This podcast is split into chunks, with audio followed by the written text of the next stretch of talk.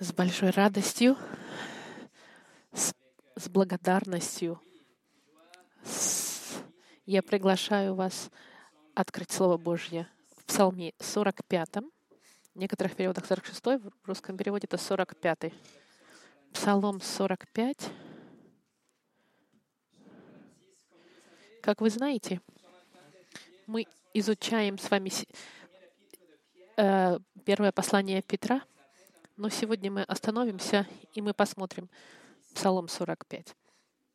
46 во французском переводе. И как вы знаете, в проведении Господа мы все присутствующие здесь, а большинство из нас, все мы прожили очень интенсивные моменты э, испытания за последние некоторые несколько месяцев. Мы все столкнулись с несколькими ураганами в нашими жизнями, разной интенсивности в разных областях, но мы все здесь готовы благодарить Господа. Он дал нам милость и силу, чтобы мы могли пройти через эти испытания. Среди нас были потери и больные люди, но мы все сегодня здесь. Мы собрались и благодарны. Но не только Господь нас, нам дал пройти через эти испытания личные, но также мы сейчас сталкиваемся с новыми вызовами вокруг нас, новыми испытаниями, новые ограничения и законы выходят. Либерализм распространяет стандартизацию аморальности, и релативизм становится нормальным, тоталитаризм начинает устанавливаться здесь вокруг нас. Есть много других вещей, которые заставляют нас увидеть, что будущее для настоящей церкви, для настоящих верующих будет немножко сложноватым. В Канаде, как вы знаете, закон С-14, и этот закон проголосовали единогласно все в парламенте. Закон, который дает пять лет Э, в тюрьме любому человеку, желающему конвертировать гомосексуализм в нормальный, в обратный. Во Франции также проголосовали за закон против терапии конверсии. Даются два года тюрьмы и 30 тысяч евро любому человеку, который будет э, направлять гомосексуалиста к жизни гетеросексуальной. Если вы знаете, в провинции Квебек правительство требует, чтобы церкви требовали вакцинальный паспорт, чтобы люди могли зайти в здание по воскресеньям, и неважно, в какое собрание внутри здания. И поэтому церкви решили собираться на парковке снаружи. Теперь в Квебеке температура не меньше, минимум минус 17, минус 25, но люди собираются в своей верности и в послушании они собираются. К тому же мы должны стыдиться здесь, на юге Франции, когда мы пропускаем церковь, потому что немножко дождик или слишком жарко летом. В общем, вещи меняются очень быстро, и мы должны быть готовы к худшему впереди, потому что сценарий, который мы видим в Канаде и в Америке, придет и сюда — и постучиться к нам в дверь, в нашу церковь очень скоро, рано или поздно. И вопрос тогда задается, как можем мы подготовить наши сердца? Как можем мы приготовить нашу веру, чтобы столкнуться с этим сложным будущим, которое ждет нас? Как мы можем быть готовы к временам еще более тяжелым в личном плане, и в, и в социальном плане, и в культурном плане, и в глобальном плане, и в мировом как мы можем быть готовы к этому? Или, если мы посмотрим назад, как Господь нас провел через эти испытания последние два-три месяца, как смогли мы преодолеть эти испытания? Псалом 45 в русском переводе отдает нам ответы на эти вопросы. Этот псалом объяснит нам, что произошло в будущем, и это даст нам несгибаемое укрепление для будущего. Псалом, который мы посмотрим сегодня. Но до того, как мы начнем, давайте помолимся.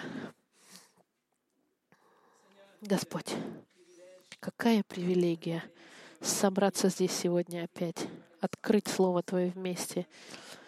в стране, которая пока еще свободная, и атмосфера мира и свободы пока еще царит здесь. Мы можем собраться и изучать Твое Слово.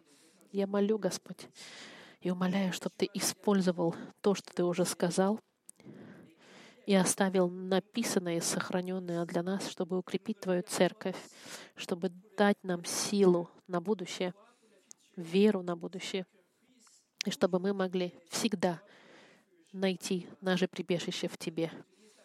Используй, Господь, проповедь Твою, чтобы укрепить Твою церковь, исправить то, что нужно исправлять, но и спасти кого-то также. Именем Христа Иисуса молюсь. Аминь.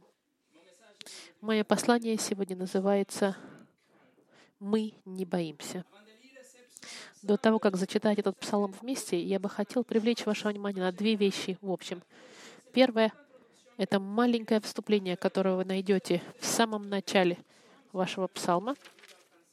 Если у вас Библия на французском, это будет самый первый стих, на русском тоже.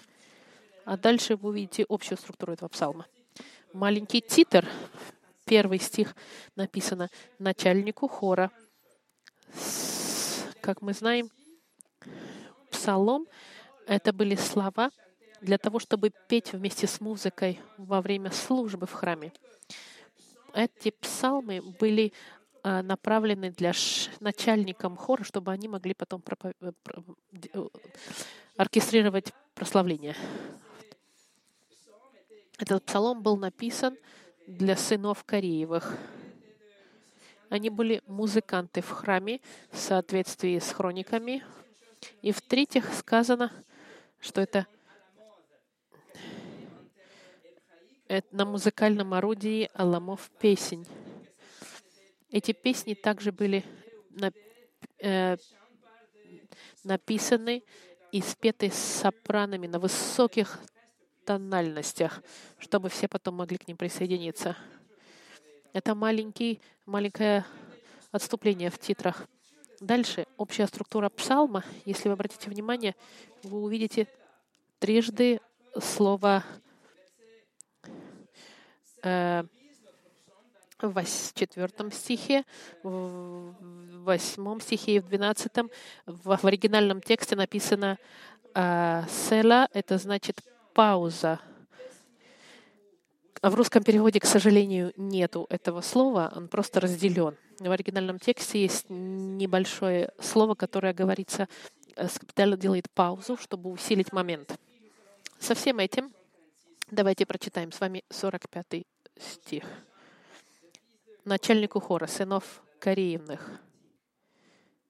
Музыка. Бог нам прибежище и сила, сила скорый, помощник в бедах. Поэтому не убоимся. Хотя бы поколебала земля, и горы двинулись в сердце морей. Пусть шумят, вздымаются воды их, трясутся горы от волнения их. Пауза. Речные потоки веселят град Божий, святое жилище Всевышнего. Бог посреди него, Он не поколеблется. Бог поможет ему с раннего утра. Восшумели народы, двинулись царства. Всевышний дал глаз свой, и растаяла земля. Господь сил с нами, Бог Иакова, заступник ваш. Пауза, вот это слово, о котором я говорила. «Придите и рассмотрите дела Господа, как, какие произвел он опустошения на земле, прекращая войны до края земли, сокрушил лук и переломил копье, колесницы сжег огнем, Остановитесь и познайте, что я Бог. Буду превознесен в народах, превознесен на земле. Господь сил с нами, заступник наш, Бог Иакова. Пауза. Пусть Слово Господа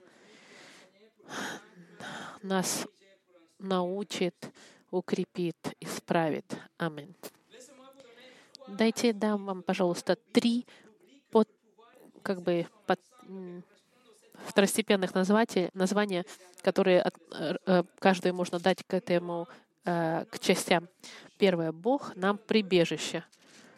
Второй — Бог наш мир. И третье Бог наш царь. Первое. Первое. Бог нам прибежище.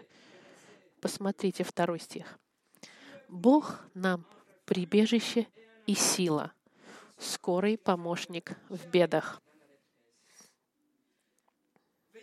Обратите внимание, уверенность псалмиста, утверждение, которое он делает. Он говорит, что Бог нам прибежище.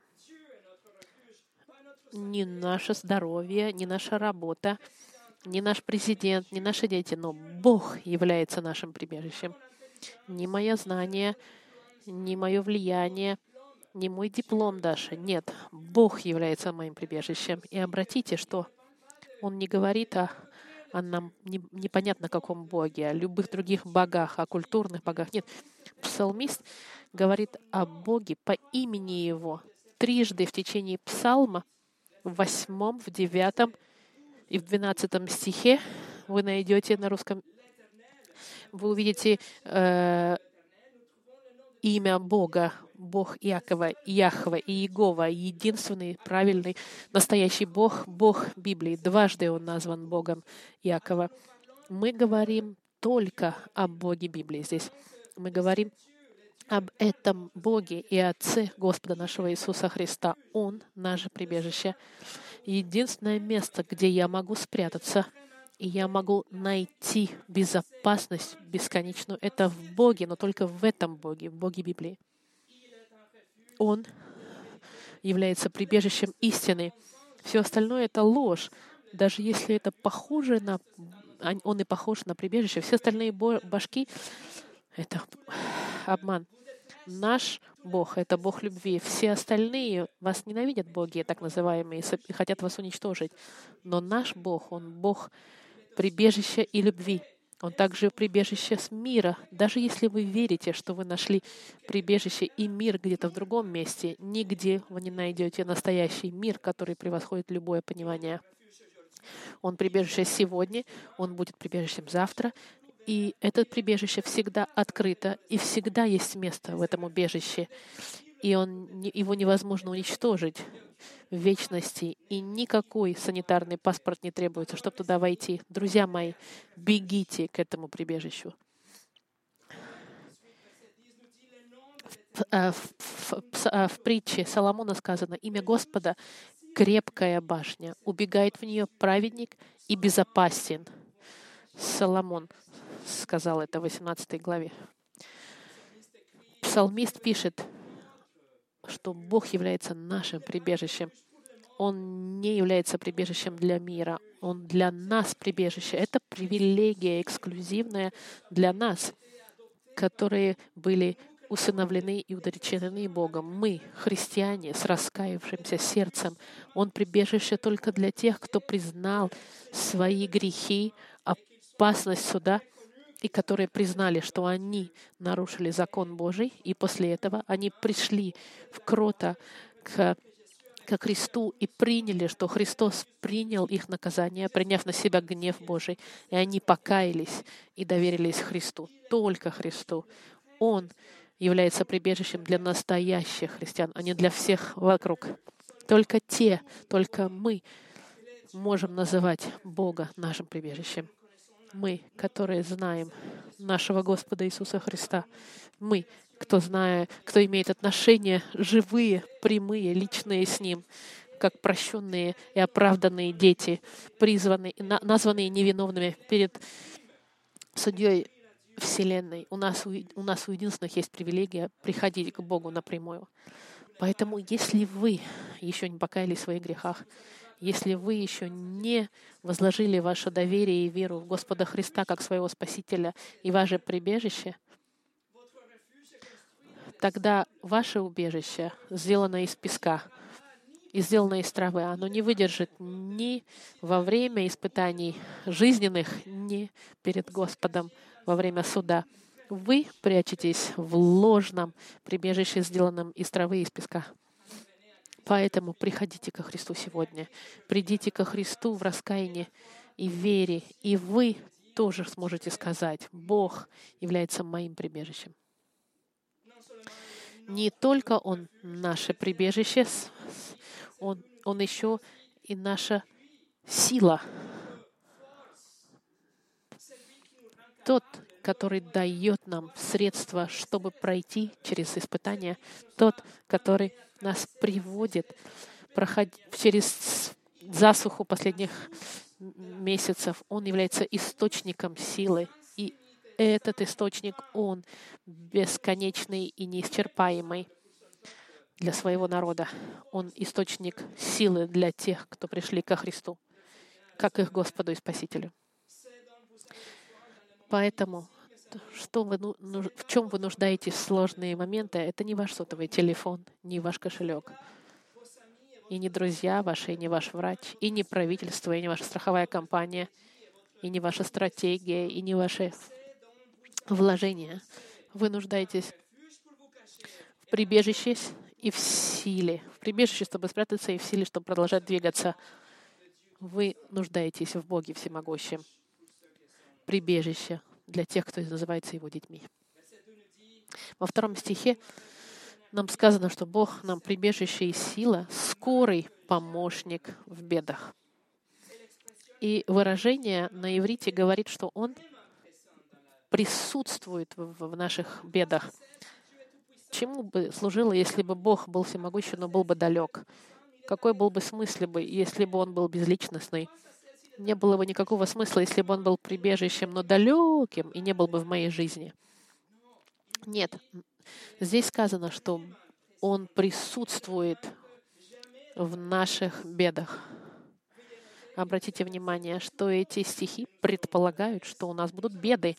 Мы будем проходить через испытания, нам говорит стих, Нигде в Писании не написано, что у нас будет жизнь без испытаний. Однако каждый раз Библия подтверждает, что Бог будет рядом с нами во всех испытаниях особенно в сложные моменты. И слово на иврите, которое использует этот псалом, оно очень интересное. Она говорит, что Бог по-настоящему присутствует. Он чрезмерно присутствует. Он присутствует в самой возвышенной степени во время наших испытаний. Поэтому, если вы чувствуете себя одинокими, вы верите лжи, потому что Бог присутствует особенно во время испытаний. Бог не верит в социальную дистанцию. Он присутствует особенно в ваши испытания. Тогда каково должно быть наше отношение к этим испытаниям и наш ответ и последствия натурального сердца, которое находит свое прибежище в Боге и свою силу в Боге, в Боге, который а, э, чрезмерно присутствует в ваших испытаниях. Поэтому в третьем стихе написано «не убоимся». Поэтому не убоимся. Да, название псалма, название этой проповеди будет «поэтому не убоимся».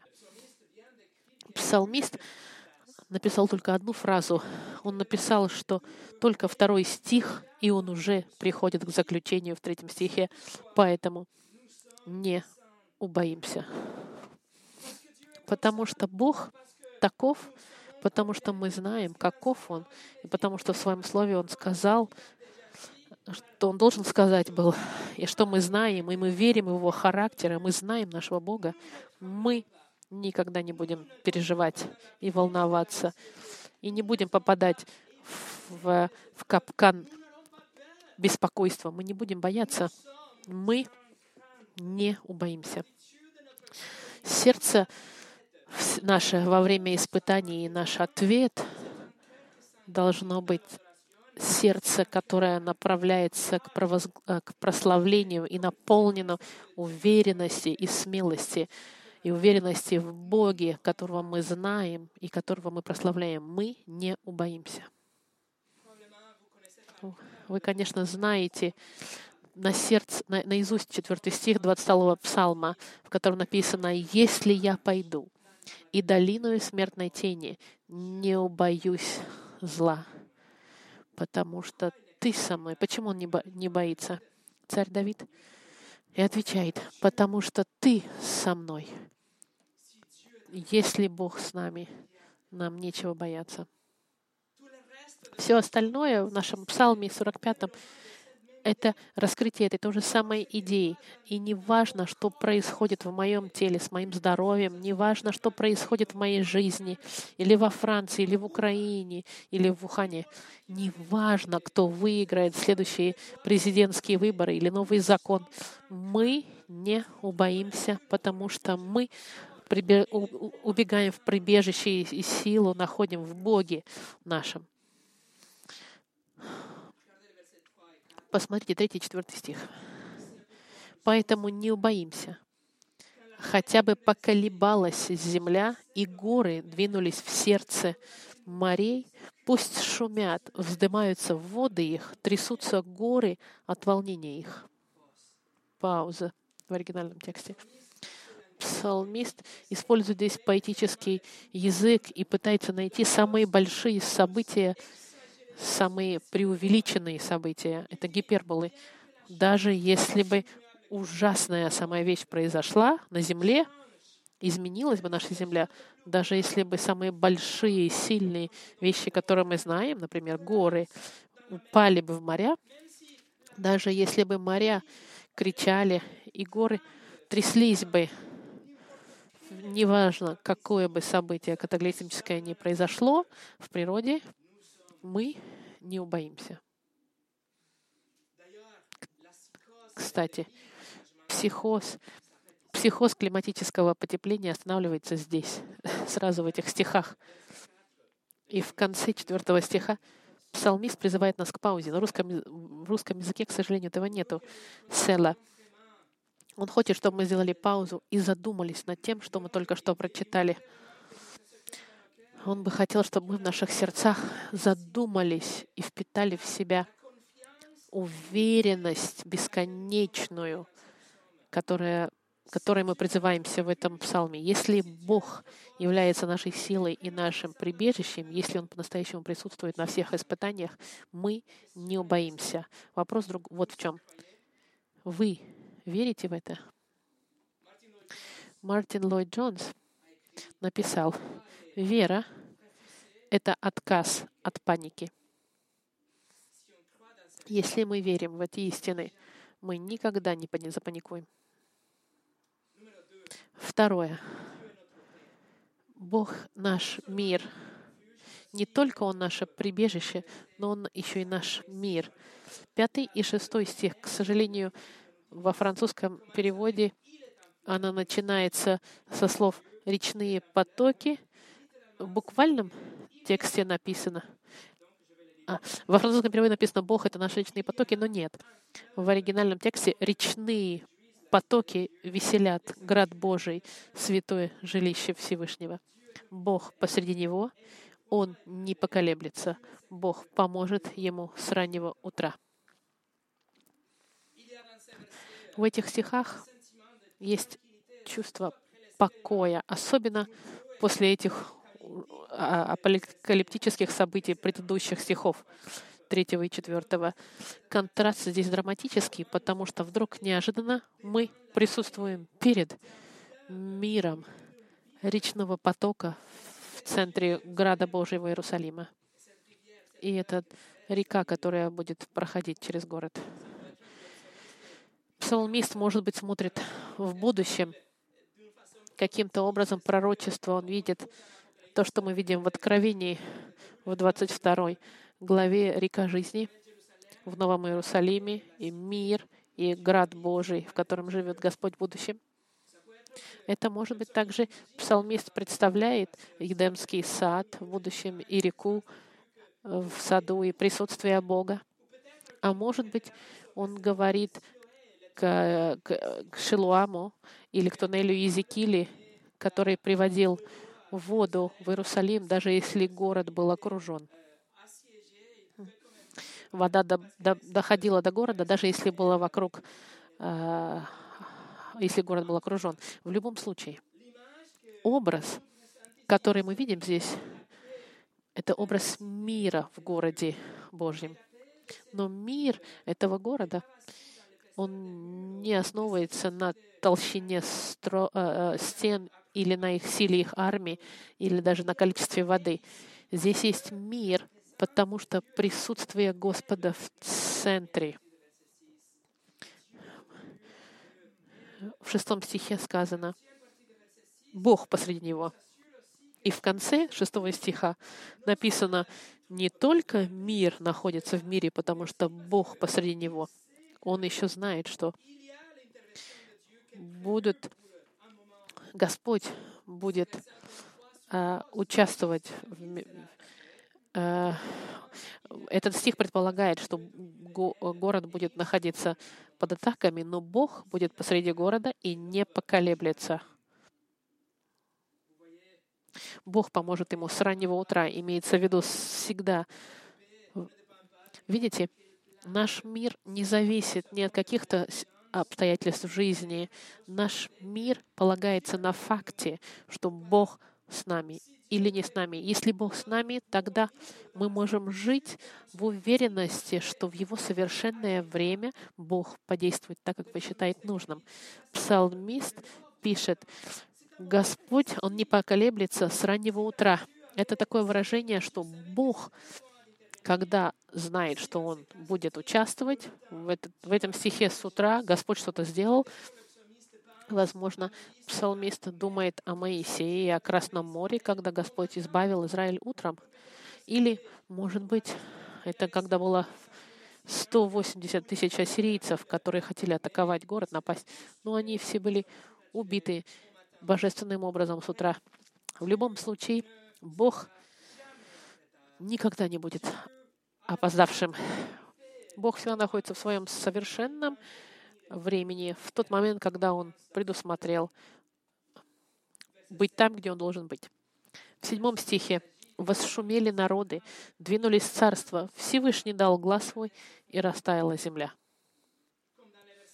Как в четвертом стихе, псалмист продолжает писать, рисовать нам картину, которая направляет нас к этому прибежищу. Не только здесь земля, которая встряслась, здесь и народы сейчас кричат, как дикие народы. Мы видим, что это царство и народы, и они в гневе. Эти царства и все эти люди, которые пытаются напасть на Божий город. Псалмист нас а, он нас провел через космическое событие. Теперь он проводит нас через политические сложно, как бы сказать, перипетии. Все эти события нас заставляют бояться нации, царства. Они хотят напасть на город Божий. Они также хотят и съесть и церковь, и семью, и детей Господа. Но знаете что? Вторая часть стиха седьмого. Господь дает ему слышать свой голос и тает вся земля от его голоса. Тает, как, э, как свеча. Глаз Божий, даже не сильный голос, даже не крик какой-то военный. Господь должен просто произнести что-то, и земля растает, как свеча. Когда Бог говорит, любое восстание, любые громы, любые испытания замолкают. Именно так Господь сотворил мир, не правда ли? Он проговорил. И именно так в конце Вселенная будет уничтожена и воссоздана, все растает по приказу Господа. Помните, во втором послании Петра сказано, «Придет же день Господень, как тать ночью, и тогда небеса шумом придут, стихии же, разгорившись, разрушатся, земля и все дела на ней сгорят.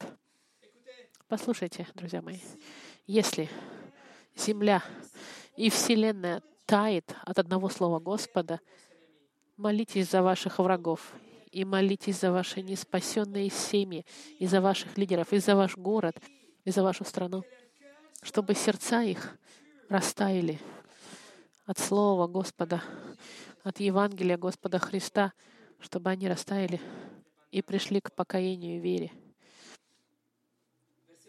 Восьмой стих. Господь сил с нами, Бог Якова, заступник наш. Пауза.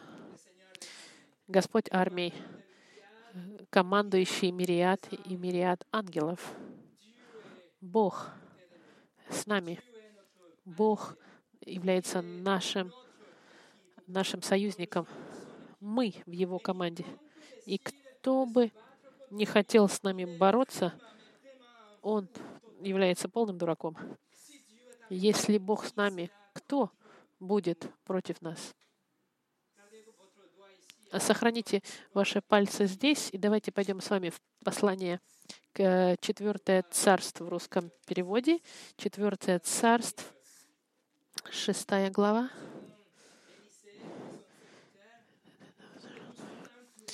Мы, мы с вами говорим о, о Илиша, Елисей. Они находятся в окружении. Давайте посмотрим с вами 15 по 17 стих. Елисей.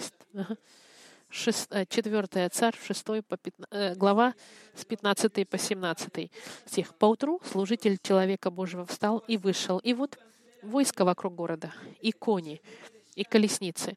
И сказал ему слуга, «Увы, господин мой, что нам делать?» И сказал он, «Не бойся, потому что тех, которые с нами, больше, нежели тех, которые с ними».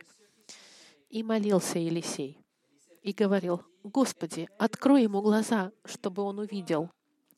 И открыл Господь глаза слуге, и он увидел. И вот вся гора наполнена конями и колесницами огненными кругом Елисея.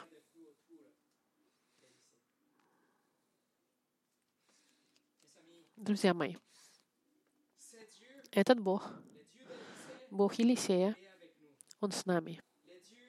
Бог, Бог армии с нами. И если Бог с нами, кто может быть против нас? Природа не может его сломать. Нации не могут его победить. Царства не могут ничего сделать против этого Бога. И значит, заключение, мы не убоимся, потому что Бог является нашим миром. Вернемся, пожалуйста, в Псалом. Бог является нашим миром. И вторая часть восьмого стиха сказано, что Бог Якова, Бог Израиля с нами. Никакой другой Бог не может принести настоящий мир, но Бог Якова, Он заступник наш. Буквально Он наша крепость. Он как нечто, что держит нас на высоте недостигаемой. Он с нами, Он наша непробиваемая крепость. Это Бог Иакова, и Он с нами. Друзья мои, это кульминационный момент этого псалма, который будет повториться в 12 стихе.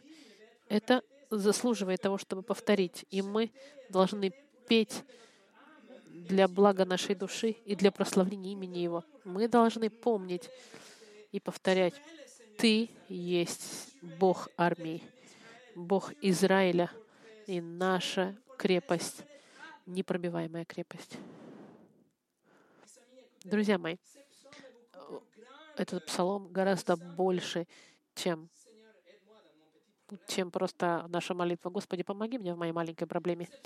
Этот псалм направляет нас на прославление и показывает нам величие нашего Бога, и мы подходим к этому великому Богу, и мы перед Ним кланяемся и прославляем Его за то, кем Он является. И как последствие мы предлагаем Его наше сердце, сердце, наполненное смелости и уверенности в Нем.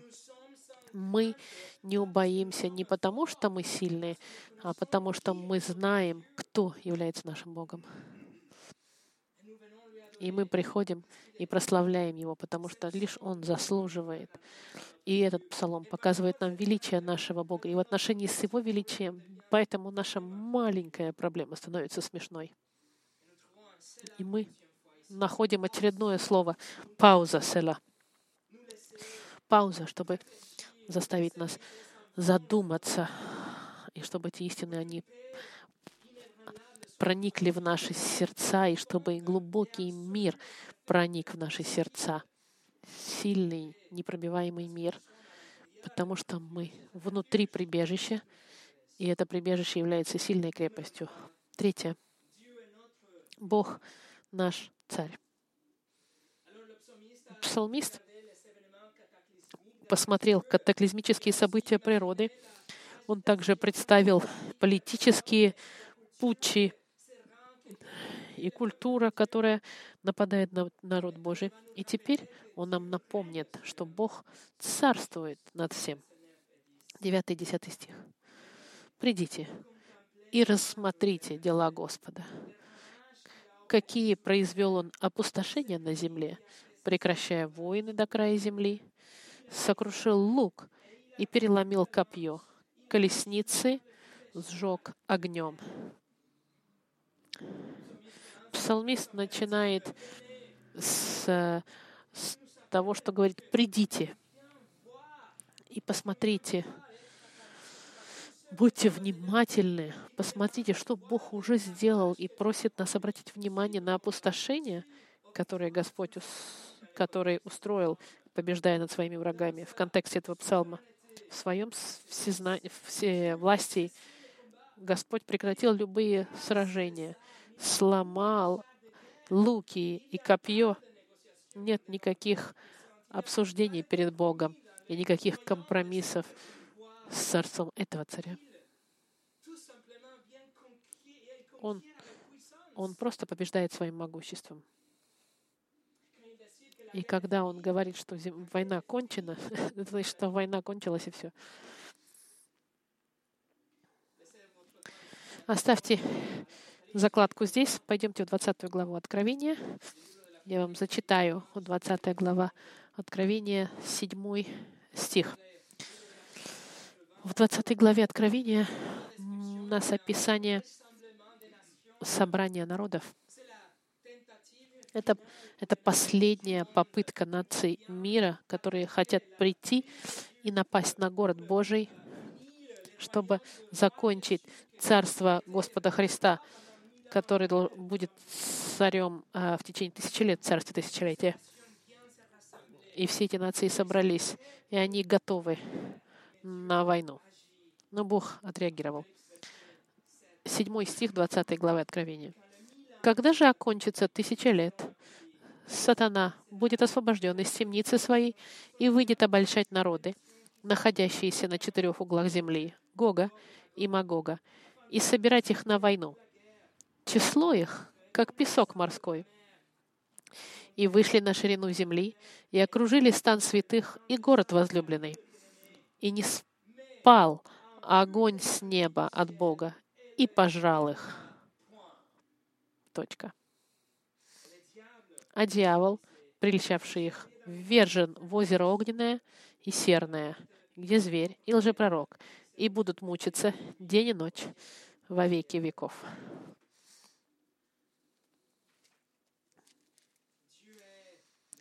Бог является нашим царем. И Он не просто царь, Он царь всемогущий. И ничего и никто не могут избежать Его власти не только он царь, но всемогущий царь, он еще и победоносный всемогущий царь. И когда он говорит, пристало время, даже дьявол проигрывает. Поэтому мы не убоимся. Возвращаемся в наш псалом. 11 стих. Здесь Бог говорит в первом лице, и Он говорит, Остановитесь и познайтесь, что я Бог. Буду превознесен в народах и превознесен на земле. Остановитесь и познайте. Эти стихи — это упрек народам. Он предупреждает восставшим. Это ультиматум всем врагам Божьим, призыв сдаться перед Богом Вселенной, перед Царем Царей, до того, как будет поздно. Это призыв остановить все. В иврите и сказано, сказано «оставьте». Оставьте, покиньте.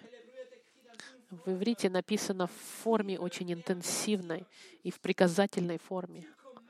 Господь приказывает остановиться и оставить все. Бог приказывает природе, которая сейчас, когда в первых строках трепетала, остановиться. Нации, которые шумели, во второй части остановиться.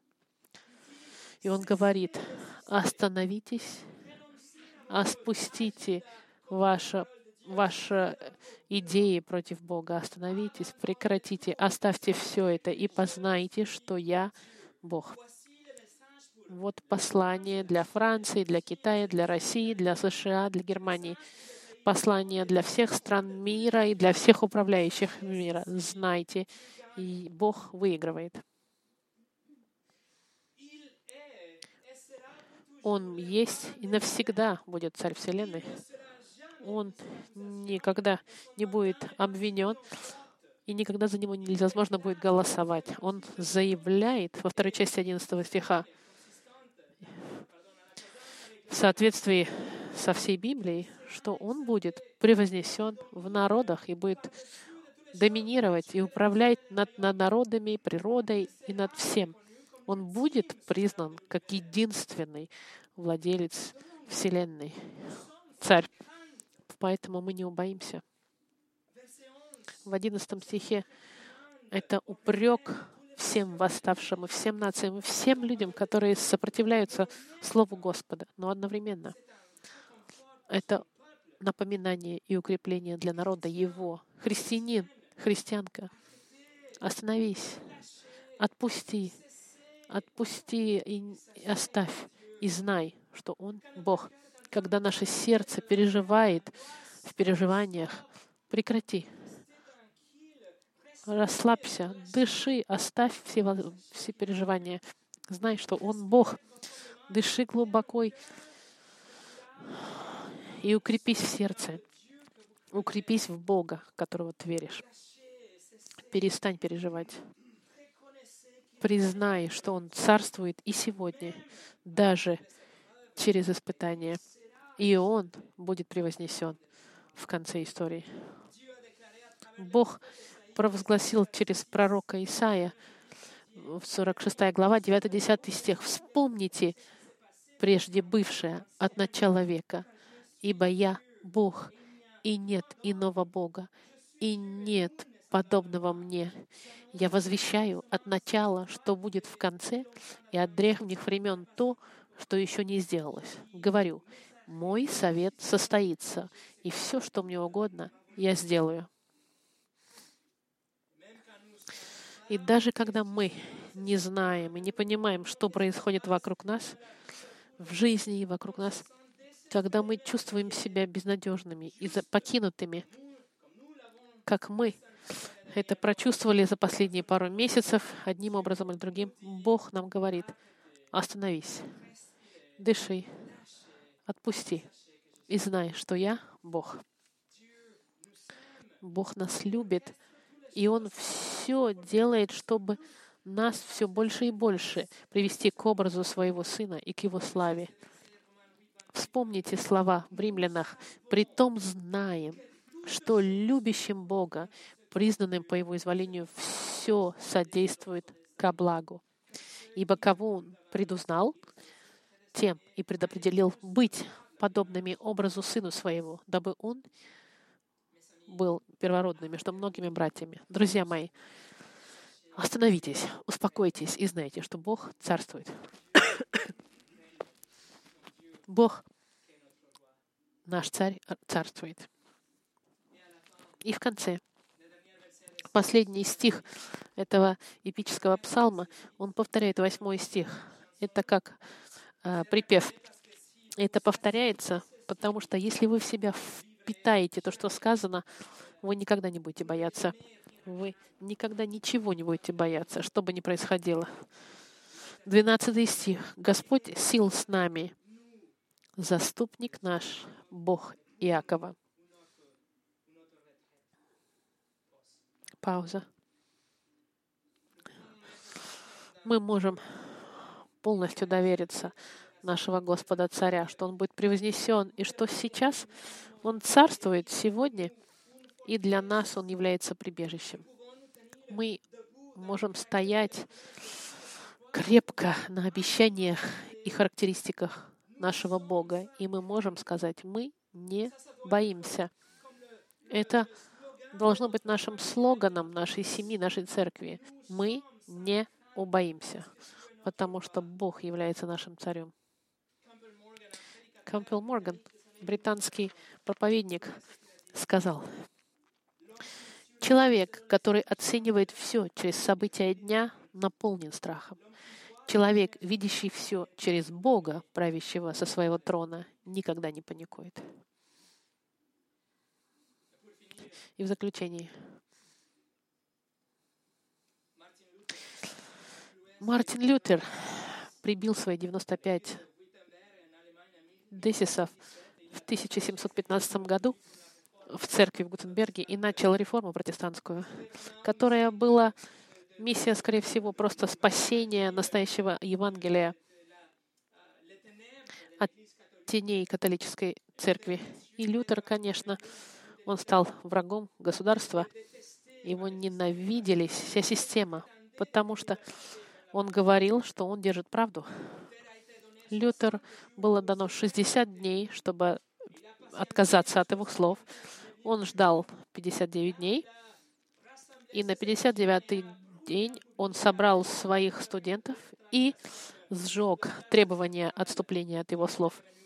И он стал еще худшим врагом всего государства. В 1721 году его судили за ересь и попросили его отказаться еще раз. И Лютер попросил еще один день. А, да, один день ему дали, чтобы он подумал над своим ответом. На следующий день перед, перед советом, самым могучим советом Европы, католической церкви, и перед самым могучим, могущественным человеком Европы, э, перед э, Шарлем V, он отказался. Что дало Лютеру такую смелость и сердце бесстрашное? Ответ — Псалом 45. Лютер знал, не то чтобы он верил, что Бог был его убежищем, он знал, что Бог является крепостью, что он мог спрятаться в Боге, который был прибежищем и миром, и царем. Через шесть лет, в 727 году во время чумы, чумы, которая почти унесла жизнь его сына. Это была болезнь безнадежная, тень по всему миру и смерть. Он написал свой известный гимн. Господь — моя крепость. И этот гимн был вдохновлен его размышлениями над Псалмом 45. И утром, до того, как он был перед императором Шарлем V за шесть лет до чумы, вот чем, как он молился. Послушайте. Лютер сказал, «Мой Бог, будь со мною против всей мирской мудрости. О Господи, будь со мною именем Сына Твоего, дрожайшего Иисуса Христа, который пусть будет моим защитником и моим убежищем, да, моей могучей крепостью, через силу и могущество Твоего Духа Святого. Амин. И после этого он пошел встретиться с самым могучим человеком Европы с Библией в руках. Помолимся вместе. Господь, мы благодарим Тебя за Слово Твое. Ты, Слово Твое дает нам надежду и силу и направление, где нам нужно прятаться в сложные времена. Господи, мы просим Тебя, пожалуйста, используй этот Псалом 45, чтобы это было откровением в Твоем Слове и Твоего характера, и пусть он работает в наших сердцах и подготовит нас к чему бы там ни было, что будет в будущем. Господь, я прошу, чтобы каждый из нас имел сердце, полное благодарения и смелости, сердце, которое может стоять, стоять смело перед императором мира. Господь, Ты царь царей и прибежище прибежищ. Будь нашим царем и помоги нам расти в познании Тебя, и чтобы мы могли быть светом для этого города, города, который находится в потемках. Используй Слово Твое, чтобы менять нас, и используй его, чтобы спасать. Именем Иисуса мы молимся. Аминь.